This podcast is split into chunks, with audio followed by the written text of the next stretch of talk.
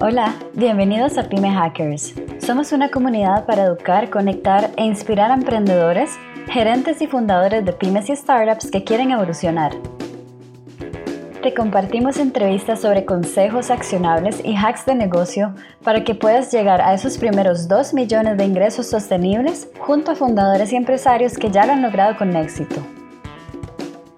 Tenemos mucho trayecto y experiencia como business hackers. Aquí vas a aprender cómo hacer crecer tu empresa con menos equipo y recursos. ¿Estás listo para hackear y crecer tu negocio? Escúchanos. Conócenos más en www.govio.com. Y recuerda, suscríbete en nuestro canal.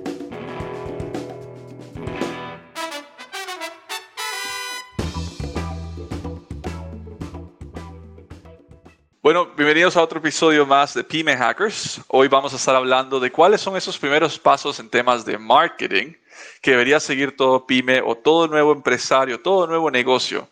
¿Por qué vamos a hablar de este tema? Porque, bueno, debido a todas las conversaciones que siempre estamos, somos parte de y siempre nos están invitando, nos están preguntando, hay, una, hay algo que se está repitiendo mucho, algo que estamos viendo mucho, y es que hay muchos fundadores que están invirtiendo tiempo, están dedicándole mucho tiempo al tema de marketing uno, sin antes tener los clientes que ya le están pagando, es decir, todavía no tienen negocio y están invirtiendo en temas de marketing. Y dos, cuando se, se meten de tan de cabeza en el tema de marketing, tardan mucho tiempo de una forma muy ineficiente, experimentan algo que ya alguien más experimentó y no funcionó, y aún así siguen por ese camino. Entonces, la idea de, de, de, la sesión de hoy es justamente compartir cuáles son esas mejores prácticas, qué debería verdaderamente hacer y cuándo hacerlo, ¿Y cuándo no? ¿Cuándo es mejor el marketing dejarlo de lado por ahora mientras vamos eh, construyendo un poco de empresa?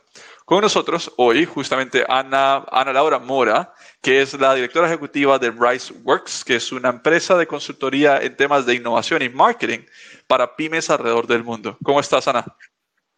Muy bien, muchísimas gracias por invitarme, Steve. Muy contenta de estar acá y pues lista para, para compartir algunos buenos hacks. Buenísimo, buenísimo. Bueno, mira, vamos, vamos empezando entonces en materia. Algo, primero que nada, para dejarlo claro, lo que queremos sacar de acá son, por lo menos, cuáles son esos cinco primeros pasos o cinco primeras cosas que todo emprendedor debe hacer cuando se mete en temas de marketing, empezando la empresa durante su primer año. Ahora, entendamos que todo negocio es diferente, hay negocios digitales, hay negocios de consultoría, hay negocios de tecnología, pero normalmente ese primer año se parece, o sea, no importa en qué industria están, ese primer año siempre es muy de, lo tengo que hacer todo yo, tengo que experimentar la mayor cantidad de cosas posibles, tengo que dar esos pasos. ¿Cuáles serías así de entrada? ¿Cuáles son las primeras cinco cosas o cuáles son los, los mayores errores que tú hoy identificas que cuando te piden una consultoría, una pyme recién empezando, identificas que están haciendo mal. O sea, que donde dices, no, hubiese sido mejor que me llamaran antes, antes de hacer todo esto. El primero diría que es miopía con la audiencia, no saber quién es mi público. La mayoría de las personas comienzan negocios con una idea que tienen en mente, pero sin saber si existe un público para venderles. La segunda, eh, creo que sería un branding deficiente se lanzan al mercado con una marca que está medio crear o que no está bien diseñada o que no están contentos con el diseño. Incluso a mí me pasó esto con mi propia marca. Em, luego diría que tal vez el tercer factor es no tener un estudio de mercado claro, no saber cuál es el market share, quiénes son mis competidores, qué me estoy enfrentando, eh, qué va a estar en el mercado allá afuera que me va a tomar como un poco por sorpresa. Tal vez diría que el cuarto es no tener canales definidos, decir, vamos a estar en todas las redes sociales y vamos a tener email marketing, vamos a tener un e-commerce y vamos a tener, es, es, mejor comenzar de una manera paulatina y comenzar como un crecimiento paulatino. Y luego quinto diría que es tener un equipo armado, aunque ese equipo sea una persona, una sola persona, definir muy bien cuáles son esos roles de equipo y establecer por qué cada persona dentro del equipo, aunque sea una sola persona, va a hacer esos roles, porque eso también nos va a ayudar como mucho con el tema de costos y de ingresos de la, de la empresa. Ok, ok. Buenísimo, entonces toquemos el primero. Cuando hablamos de esa miopía de audiencia, ¿cuál, cuál es ese error? O sea, ¿por qué, ¿por qué tenemos que esperar a que, a que, a que, bueno, un año después, después de que invertí mucho, darme cuenta que no tengo following, que no tengo gente que se meta conmigo, etcétera, etcétera? ¿Cómo, cómo seríamos una forma de solucionar eso? ¿O qué bueno, recomendarías vos? Hay manera técnica y está la manera práctica, ¿verdad? La manera técnica es trabajar con, desde, como lo trabajamos en Design Thinking o en Innovación, que es una de mis especialidades, y generar mapas de usuarios o lo que se llaman mapas de empatía, mapas de buyer persona, que nos permiten saber qué hace y qué dice la persona a la que nosotros le vamos a vender, qué piensa y qué siente, a quién escucha, qué ve, cuáles son sus dolores y cuáles son sus ganancias. Esa es la manera técnica, pero la manera práctica es salir a la calle y preguntarle a la gente, bueno, en de pandemia, salir al Internet y preguntarle a la gente si necesita el producto que vamos a vender, utilizar algún tipo de encuesta, como por ejemplo SurveyMonkey o utilizar Google Forms, cualquier herramienta que esté ahí afuera y que nosotros podamos hacerle una serie de preguntas a las personas. ¿Usted usaría este producto? ¿Le gusta este producto? ¿Cuánto pagaría por este producto? ¿Le gusta este empaque? Si usted viera este producto en un supermercado, ¿qué sentiría? ¿Qué le gustaría? Entonces, cualquiera de esas dos maneras nos va a permitir a nosotros reducir esa miopía y saber, pues, a quién le tenemos que vender al final de cuentas. Ok, buenísimo. Ahora, pero vamos a ver, entendiendo que estamos hablando con pymes, ¿cuánto tiempo le toma a un, a un empresario hacer este estudio? Porque aquí estás hablando de la parte técnica, ¿no? O la parte práctica. ¿Hay, hay otra forma quizás de comenzar a probar o, o, experimentar con audiencias? ¿O siempre tenemos que seguir esa, esa línea?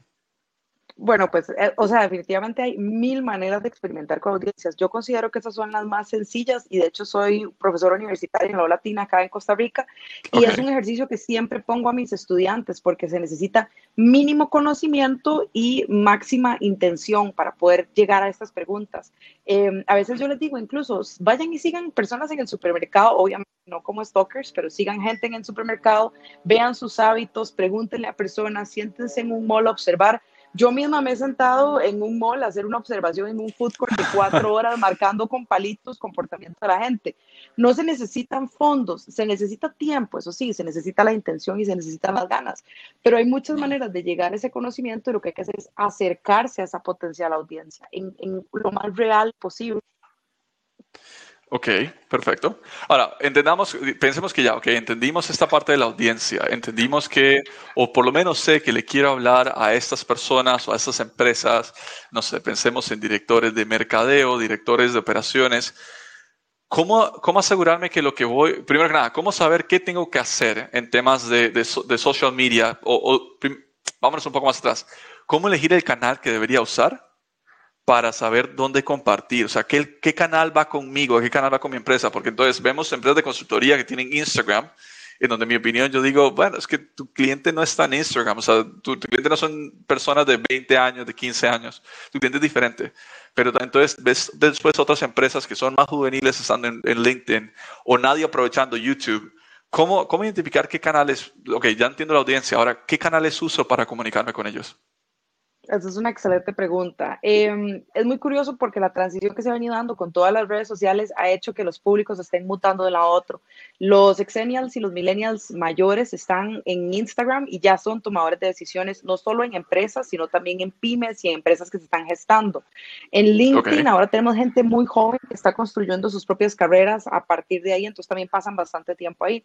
Entonces es interesante pensar realmente y decir, ok, de acuerdo al producto que estoy vendiendo, de acuerdo a la audiencia a la que le estoy vendiendo, cuáles son los canales que esa audiencia prefiere, no solo qué es lo que refleja mejor mi marca, sino cuáles son los canales que esa audiencia prefiere, porque ahora que mencionabas YouTube, por ejemplo, puede ser que YouTube sea excelente para que yo genere contenido orgánico, pero puede ser que me funcione aún mejor para que yo haga contenido pago y que salga como en pre-rolls o que salga en TrueVision o que salga en otro tipo de anuncios que me van a permitir a mm. mí llegarle a las audiencias en momentos que están haciendo búsqueda, que las búsquedas son bastante universales. Entonces, a la hora de elegir canales, definitivamente tiene que ir del lado de la audiencia y no como un tema demográfico, sino como un tema de intereses, porque si decimos, no, es que TikTok solo lo usa la gente joven, no es cierto, o sea, cuando yo me meto a mi TikTok, tengo gente de 70 años generando contenidos.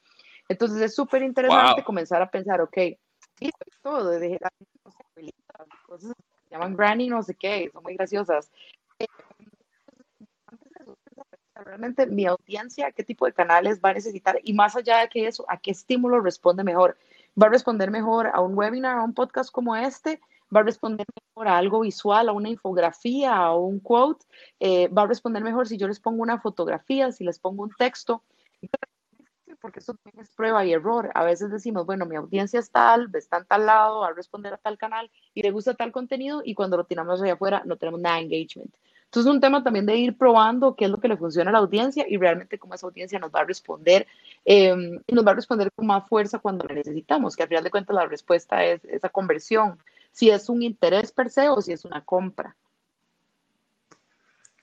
Perfecto, perfecto. Y, esto va, va, muy de la mano. Ok, entonces, identificas tu canal. Si bien es cierto, ahora, pero si hay diferencias en canales, ¿cierto, Ana? O sea, unos son más de CTAs, unos son más de, tirar un call to action, otros son más como en temas de awareness, en hacerle ver al mundo que existo.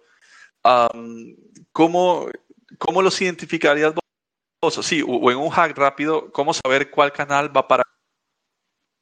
Es posible. Generalmente cuando hablamos de esto, Sí, claro, porque cuando hablamos de esto generalmente pensamos en cuál es el viaje del cliente y a mí me gusta mucho este concepto porque aunque es un concepto muy técnico, es muy sencillo, es cómo se genera un interés, cómo se establece una relación, cómo se plantea la compra. O sea, esos tres pasos son mm. los pasos esenciales. Entonces, cuando yo pienso, ¿dónde puedo generarle interés a mi audiencia?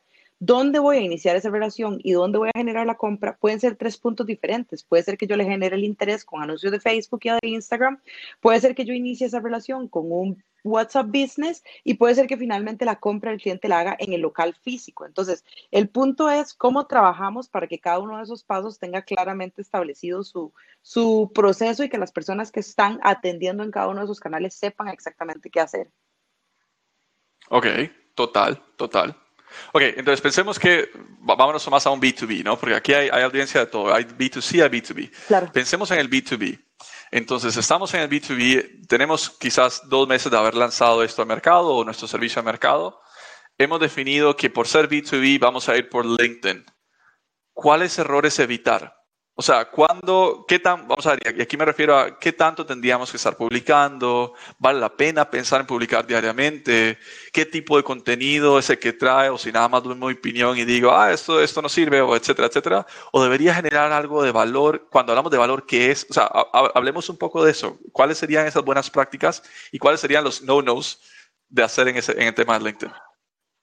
Creo que lo primero es no tratar LinkedIn como otra red social, porque LinkedIn es como, como cuando tenemos una relación laboral. Entonces, no hacer chistes, no necesariamente, puede que los memes a veces funcionen en ciertos casos, pero evitar ese tipo de cosas. Eh, tampoco el contenido tiene que ser demasiado serio y estructurado. Puede ser un, un, conversation starter, puede ser algo donde estemos iniciando una conversación.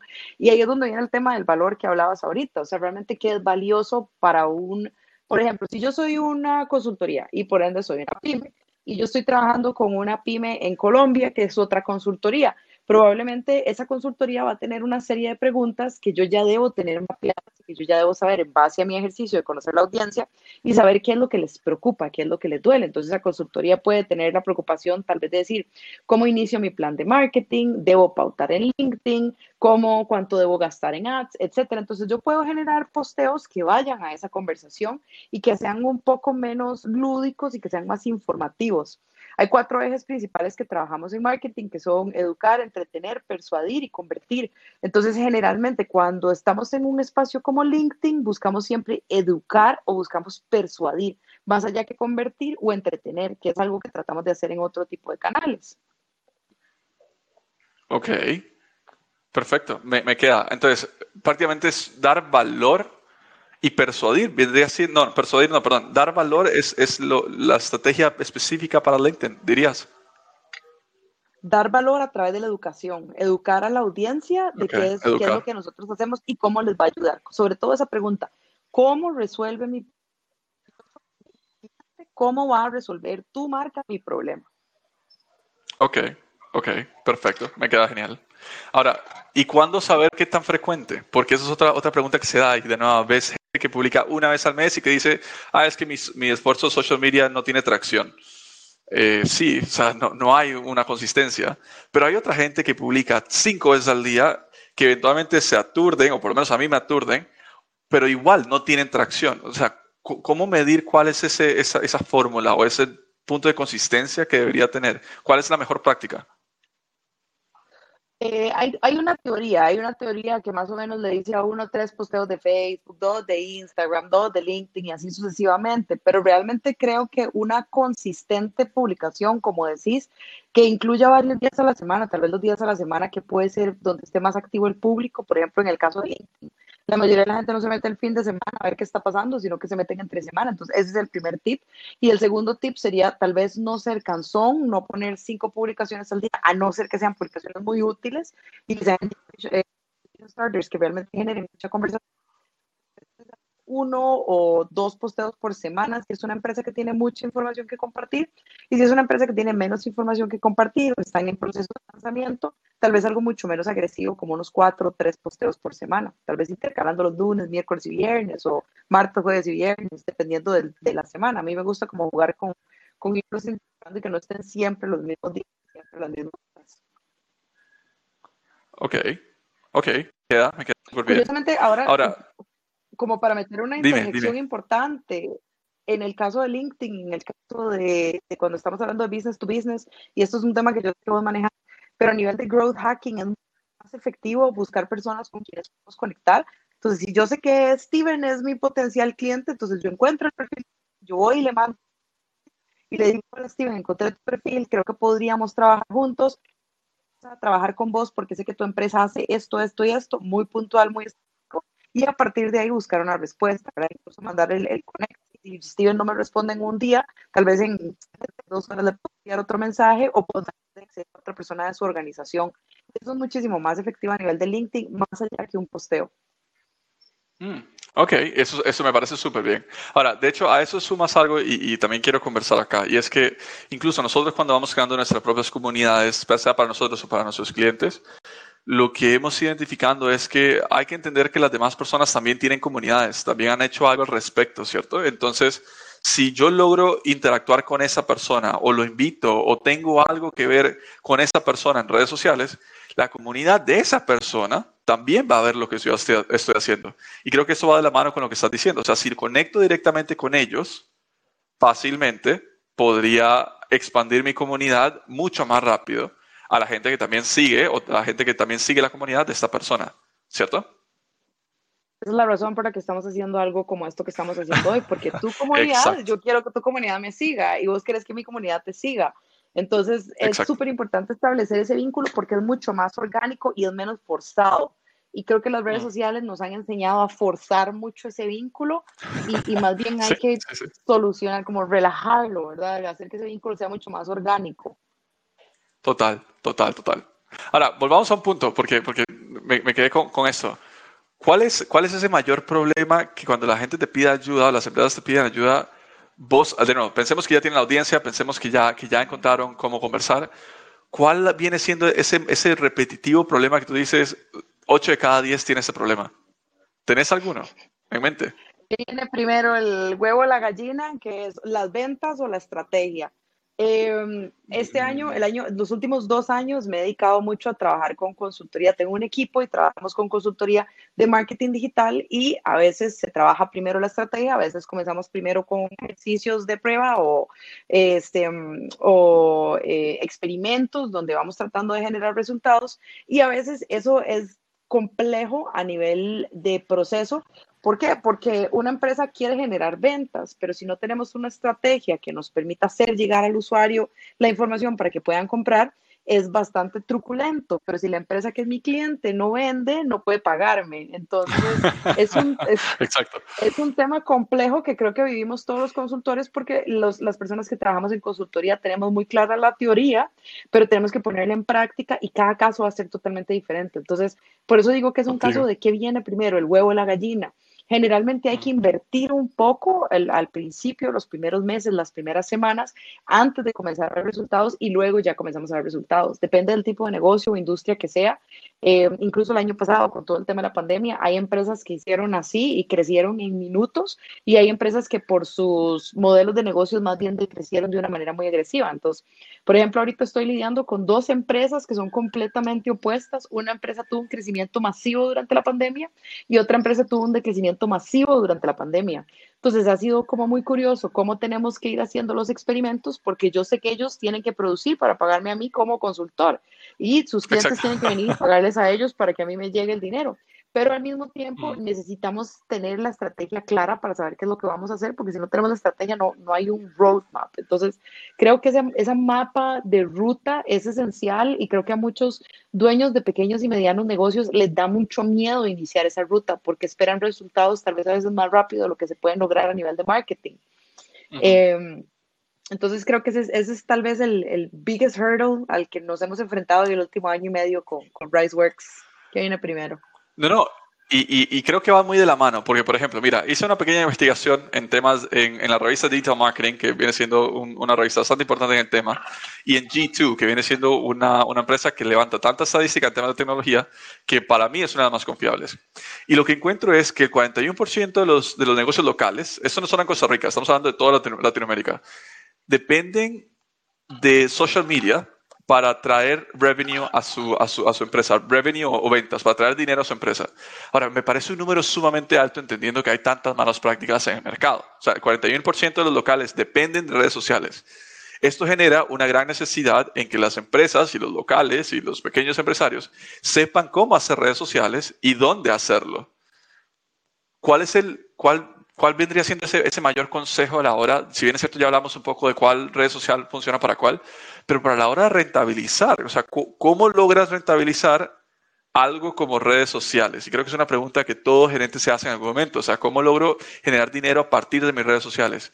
¿Tenés alguna buena práctica, algún secretillo por ahí guardado? Hay, algo que es súper claro y el primer gran secreto es que social media no vende. Si yo no tengo conectado un, un pixel directamente de Facebook o el sistema de Facebook que esté conectado 100%, que yo pueda hacer social commerce a través de mi red social o que yo ya tengo una comunidad suficientemente grande para que Instagram me dé los permisos de vender o Pinterest me dé los permisos de vender, mi red social no va a vender. Mi red social va a ser solo ese gancho, ese gancho que me va a traer a mí a los usuarios.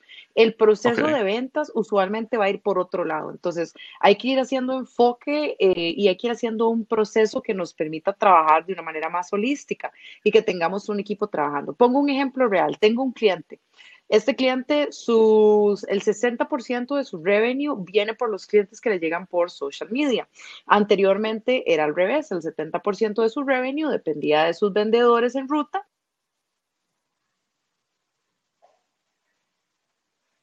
60% de todo lo que tiene que ver con eh, redes sociales y cómo atraen y cómo se atraen a estas personas por redes sociales. ¿Qué es lo que pasa? Eh, como el modelo ha cambiado tantísimo y el mercado es de una manera tan agresiva, ahora mucho más orientado a redes sociales y más personas tienen información en redes sociales, no podemos confiar en las mismas técnicas que usaban antes cuando el 70% de sus ventas venían de otro sitio. Entonces hay que establecer mucha claridad, hay que tener mucha comunicación y el mayor hack es comunicación.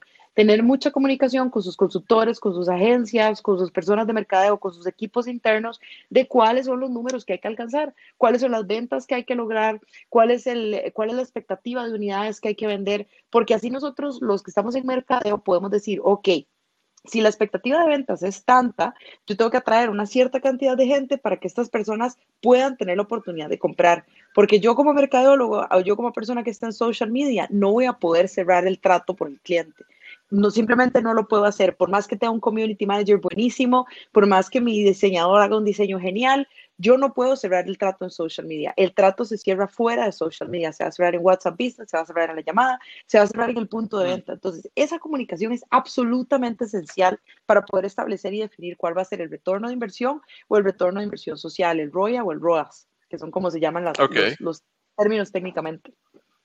Claro. Ahora, y, y, esto nos abre otro tema que quiero tocar ahorita. Pero antes de llegar a ese tema, entra entonces la duda entre diferentes personas en, el mundo, en el mundo que están entrando en digital marketing, en donde muchos de ellos dicen, no, pero ya yo tengo mi website, yo no ocupo redes sociales. Y otros que dicen, no, a mis redes sociales me traen todo lo que ocupo, yo no ocupo un website. Ese dilema entre website versus redes sociales, ¿cuál sería el consejo? O sea, para mí es, es claro, pero de tu, de, tu, de tu profesionalismo y de toda tu experiencia, ese consejo, website o redes sociales, o ambos. Depende del caso, depende del caso. Hay empresas que en efecto no necesitan redes sociales, hay empresas que lo hacen perfecto a punta de Google Ads y tener un buen sitio que dirige. Eh, yo no me meto a la red social de Amazon a ver qué vende. Yo voy directamente a su tienda y compro el producto que necesito. Y si hago un search, me sale un buen search de qué es el producto que necesito. Pero hay empresas que pueden hacer toda la venta directamente por social commerce porque lo bajan luego, por ejemplo, a WhatsApp Business. Entonces pongo el caso de este otro cliente. Este cliente pone un producto retail afuera, se pone el anuncio directamente en Facebook Ads. La gente sigue el Facebook Ads, contacta Facebook Ads, se hace la transacción por WhatsApp, se envía por un pago transaccional de su banco favorito eh, y luego la persona simplemente hace la, recibe el producto en su casa. Entonces, ambas dos son respuestas completamente adecuadas. Yo considero, y ya esto es una opinión muy personal, considero que siempre es mejor tener un e-commerce con una página donde yo pueda hacer las transacciones por un tema de practicidad y eh, por un tema de seguridad incluso pero sí hay un montón de herramientas que existen ahora que nos permiten a nosotros hacer ese tipo de transacciones eh, de una manera bastante simplificada. Entonces, desde las herramientas bancarias hasta, por ejemplo, aquí tenemos una herramienta que se llama GreenPay, que permite que hacer un montón de transacciones con botones de pago, con tarjeta de crédito, poniéndolo en el e-commerce directamente, etcétera. En otros países están Shopify, PayPal, Payoneer, Stripe, etcétera, que nos permiten transaccionar. Entonces, Depende de las necesidades y las posibilidades del negocio, pero lo ideal siempre es tener un sitio web, siempre es mucho mejor. Ok. Ahora, tocaste ya dos veces este tema y ahí donde quería entrar. Paid media y cuándo entro en el mundo de los anuncios. Y aquí se surgen dos, dos preguntas esencialmente. Uno es, ¿cuándo es que debo entrar en el mundo de los anuncios? O sea, ¿cuándo ya vale la pena porque ya puedo afrontar este costo? Y dos, ¿cuánto es lo que debería invertir? Pensemos de nuevo en la mentalidad de una persona en pymes. ¿Cuál sería ese primer monto o cuánto debería comenzar a invertir yo en este momento como una pyme, todavía soy muy pequeño, para tener cierto nivel de resultados?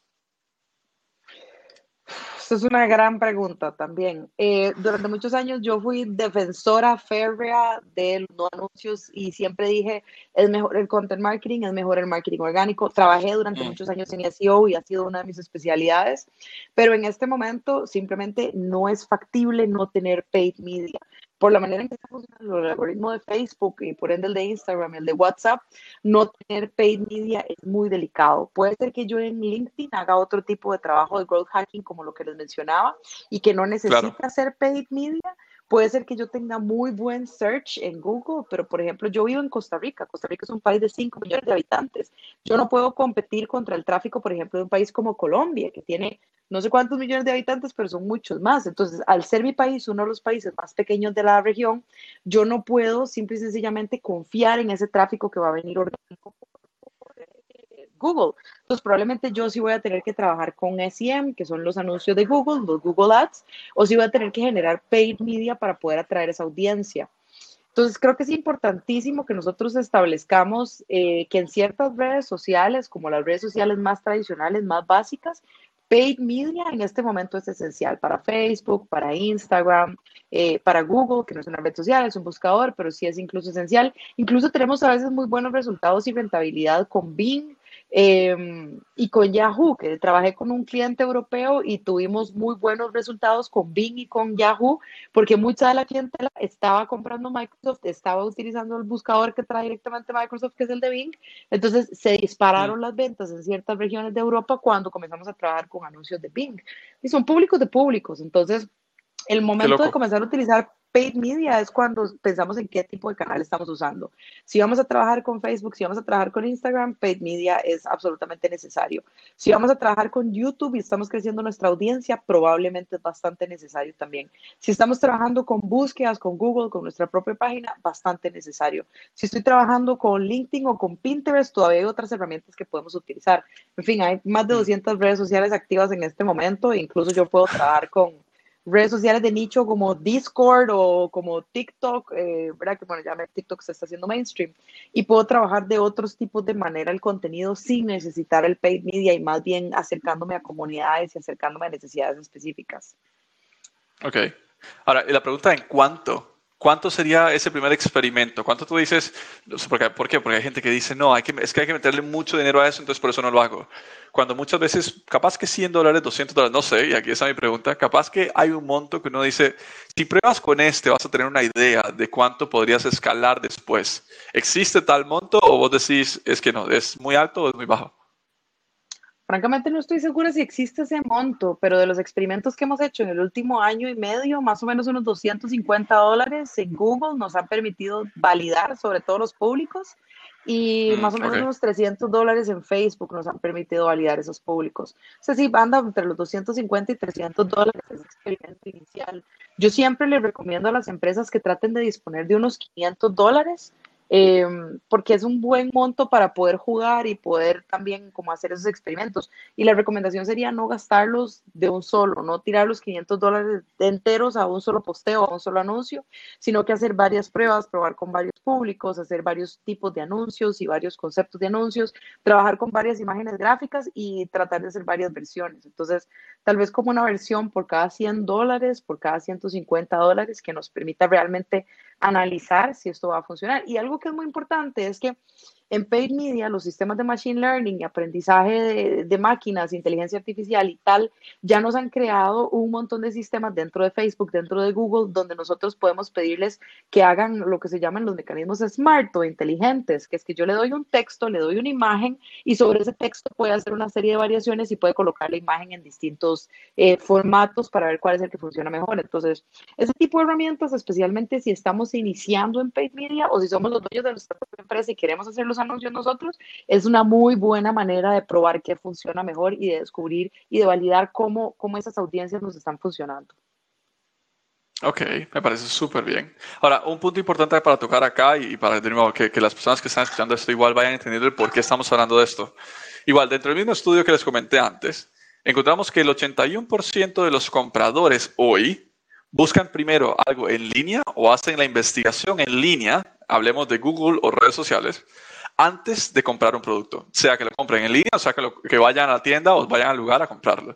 Entonces, estar y tener esa presencia o estar en ese top of mind, estar presente en, los lugares donde esas personas compran o buscan o hacen su, su, investigación, es sumamente necesario.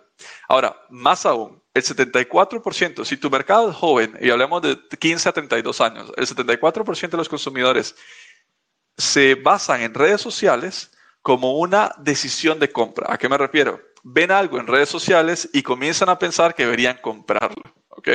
El 74%, o sea, la cantidad de, de, influencia que tú puedes llevar para que alguien compre tu producto en redes sociales, cuando tu mercado es de 15 a 32 años, es del 74% de esos consumidores, lo cual me parece súper loco. Y volviendo al tema de, de, la parte de los websites, también habíamos encontrado que el 92% de los creadores o los dueños de negocios en temas de e-commerce dicen que su mayor canal de flujo de dinero, su mayor canal de ventas, viene siendo justamente su página web. Entonces, eso es para atar todos los temas juntos, para entender por qué es tan importante. Peor aún, uno de cada cinco negocios pequeños no usa eh, marketing digital, lo cual significa que si ustedes son S1, tienen la desventaja contra toda su competencia. Y un, uno de cada diez no invierte en temas de marketing. O sea, es decir, no paga, no tiene esa parte de paid media de anuncios. Lo cual, de nuevo, si ustedes no se están posicionando, ya llevan a de perder. Pero cuando hablamos de esta parte de, de, de, Google, esta parte de colocación, hay un tema muy, de nuevo, que muy poca gente entiende, pero que hay que entender muy bien para hacer este tipo de, de anuncios. Y es la parte de keywords. Háblanos así rápidamente este mundo de keywords. ¿Cómo y qué es lo que debería tener un emprendedor o un nuevo empresario en mente cuando, cuando está comenzando en el tema de keywords? Quería hacer dos, dos interjecciones breves ahora que mencionaste esas estadísticas, porque hay dos cosas importantes que aquí caen, caen dentro, eh, dentro de eso. La primera es influencer marketing y la segunda son los grupos de Facebook o los foros como por ejemplo Quora. La gente va y literalmente hace preguntas. Entonces, por ejemplo, la popularidad que han alcanzado los grupos de Facebook ahora es impresionante. La gente realmente se da recomendaciones muy concretas de productos, de servicios, de, de cosas que pueden pasar. En toda Latinoamérica yo he encontrado un montón de grupos interesantísimos. Bueno, por ejemplo, ahora tengo una motocicleta. Compré una motocicleta hace unos meses y ando con, como decimos acá, la fiebre de la moto, ¿verdad? Entonces quiero los accesorios y quiero esto y quiero lo otro y el mantenimiento y la seguridad y el examen de la licencia y tal. Entonces me metí a un montón de grupos de motociclistas en toda Latinoamérica porque resulta que, por ejemplo, en Colombia hay un gran mercado de motocicletas. Entonces hay un montón de accesorios geniales. Entonces a veces yo necesito un accesorio para la moto o algo así. Voy a algún grupo, alguien sabe dónde venden, alguien sabe si lo distribuyen. Yo vivo en Costa Rica, si lo distribuyen en Costa Rica, taca, taca. Bueno, entonces ahí llegamos al, al usuario, ¿verdad? Y veo que la cantidad de información que se transacciona en esos grupos es enorme. No tengo la estadística en este momento, pero sí es muchísima. Y el segundo es marketing de influenciadores. Hay mucha gente que habla detrimentalmente del marketing de influenciadores, pero Gary Vaynerchuk tiene más de 10 años de venirnos diciendo el marketing de influenciadores se va a llenar, el se va a llevar el market share de la mayoría del marketing en los próximos años. Y es muy cierto, porque este, este mercado que es, es más joven, digamos, forma más joven que yo, este mercado es el mercado que está comenzando a tener poder adquisitivo. Y a partir de ese poder adquisitivo, si realmente los influenciadores son las personas influenciadores de todo tipo, ¿verdad? No digo solo quien esté bailando en TikTok o mostrando un buen hotel o una buena comida, sino influenciadores como más más claros y más directos que podemos hablar de política, eh, podemos hablar de religión, podemos hablar de retailing, podemos hablar de experiencia, podemos hablar de traveling, etcétera, van a influenciar ese comportamiento y tal vez a veces es mucho más valioso invertir dinero en un grupo o invertir dinero en un influenciador que invertir dinero en ciertas herramientas de paid media. Y es donde viene como ese lo que llamamos en marketing el marketing mix y donde vamos a colocar esa pauta. Con respecto a lo de keywords, para ya ir pasando al siguiente tema, las palabras clave eh, son demasiado importantes porque eh, la semántica es todo, o sea, la manera en que nosotros vamos a, escribir las cosas y ahora hablar, yo no sé ustedes, pero yo aquí enfrente mío tengo cuatro devices de los, a los que les puedo hablar. Tengo un parlante inteligente, tengo mi computadora con Siri, tengo mi reloj con Siri y tengo mis, mis AirPods que escuchan también Siri. Ah, bueno, y tengo un parlante con Alexa por acá también en algún lado. Este, entonces, ¿qué es lo que pasa? La manera en que nosotros decimos las cosas o escribimos las cosas va a condicionar cómo se haga la búsqueda. Probablemente yo no voy a buscar eh, silla de escritorio ergonómica para trabajar eh, en el hogar, ¿verdad? Probablemente yo voy a poner, ¿dónde compro una silla cómoda? Eh, yo no voy a poner em, forjas para mi motocicleta extremadamente seguras. Probablemente yo voy a poner este bolsas de motocicleta. ¿Verdad? Entonces es súper importante pensar en cómo habla esa audiencia y establecer que esas búsquedas hablen como mi audiencia. No significa que en mi página web yo voy a escribir todo mal, pero sí significa que nos podemos dar ciertos permisos en la manera que escribimos el texto dentro de nuestro sitio web para que se parezca mucho más a como el usuario buscaría eso, a diferencia de como yo lo diría tratando de ser muy proper, ¿verdad? Y decir como, sí, ergonómica, taca, taca. Me voy a esconder un segundo porque tengo que poner el cargador de la computadora porque pensé que me aguantaba la batería. Dale, dale. Tranquila, tranquila. No, y ahora creo que, digamos, igual ya para, para, para, ir cerrando, y es el tema de, ok, quiero resumir varios temas que ha tocado, que ha tocado Ana eh, con nosotros hoy. Uno es, cuando estén pensando en la parte de vender a través de social media, investigar mucho el tema de pixels, ya sea de, de Facebook Pixels, investigar cómo verdaderamente unir mi e-commerce a redes sociales, porque redes sociales no vende, tal como decía Ana, sino que lo que trae es el awareness o trae el tráfico hacia mí. Dos, si están en temas de e-commerce, vale la pena que tengan una página web de nuevo conectada a un e-commerce y de una forma fuerte. Eso no significa que elijan página web sobre redes sociales, significa que vale la pena tenerlo. Tres, algo importante, decidan muy bien el canal que van a estar utilizando. No es LinkedIn para todos, no es Instagram para todos, no es TikTok para todos. Decidan muy bien dónde están sus clientes o dónde pueden estar sus clientes y encuentren la mejor forma de llegar a ellos. Con el hack, tal como mencionaba Ana, de que en LinkedIn hay muchas formas de crear comunidad. No es tanto con paid media, no es tanto con publicación, es interactuando con personas que tienen otras comunidades o influencian muy bien a esas comunidades para que interactúe conmigo de una u otra forma, generar que le dé educación a la gente y de esa forma ir creciendo esta comunidad que ahora sí va a ver lo que tú estás publicando. Se me queda algo por fuera. Un último consejo, así, un último consejo que tú dices es que con esto los, los resumo y ya nadie tiene que contratar a otro consultor más que Ana.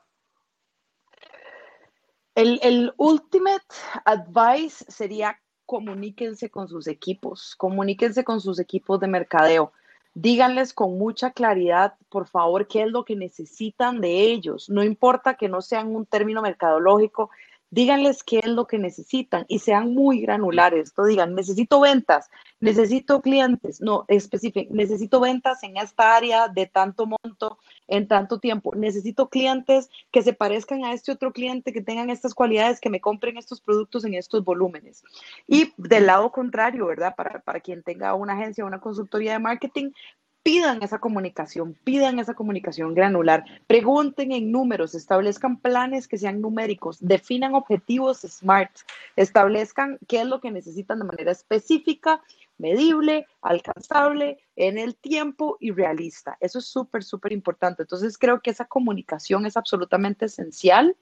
Eh, y eso no significa estar conectado 24/7, pero sí significa que estemos todos en la misma página de qué es lo que tenemos que lograr que no vaya a ser que el consultor piense que son likes y que la empresa espere ventas, ¿verdad? Porque eso son, son, son cosas completamente opuestas.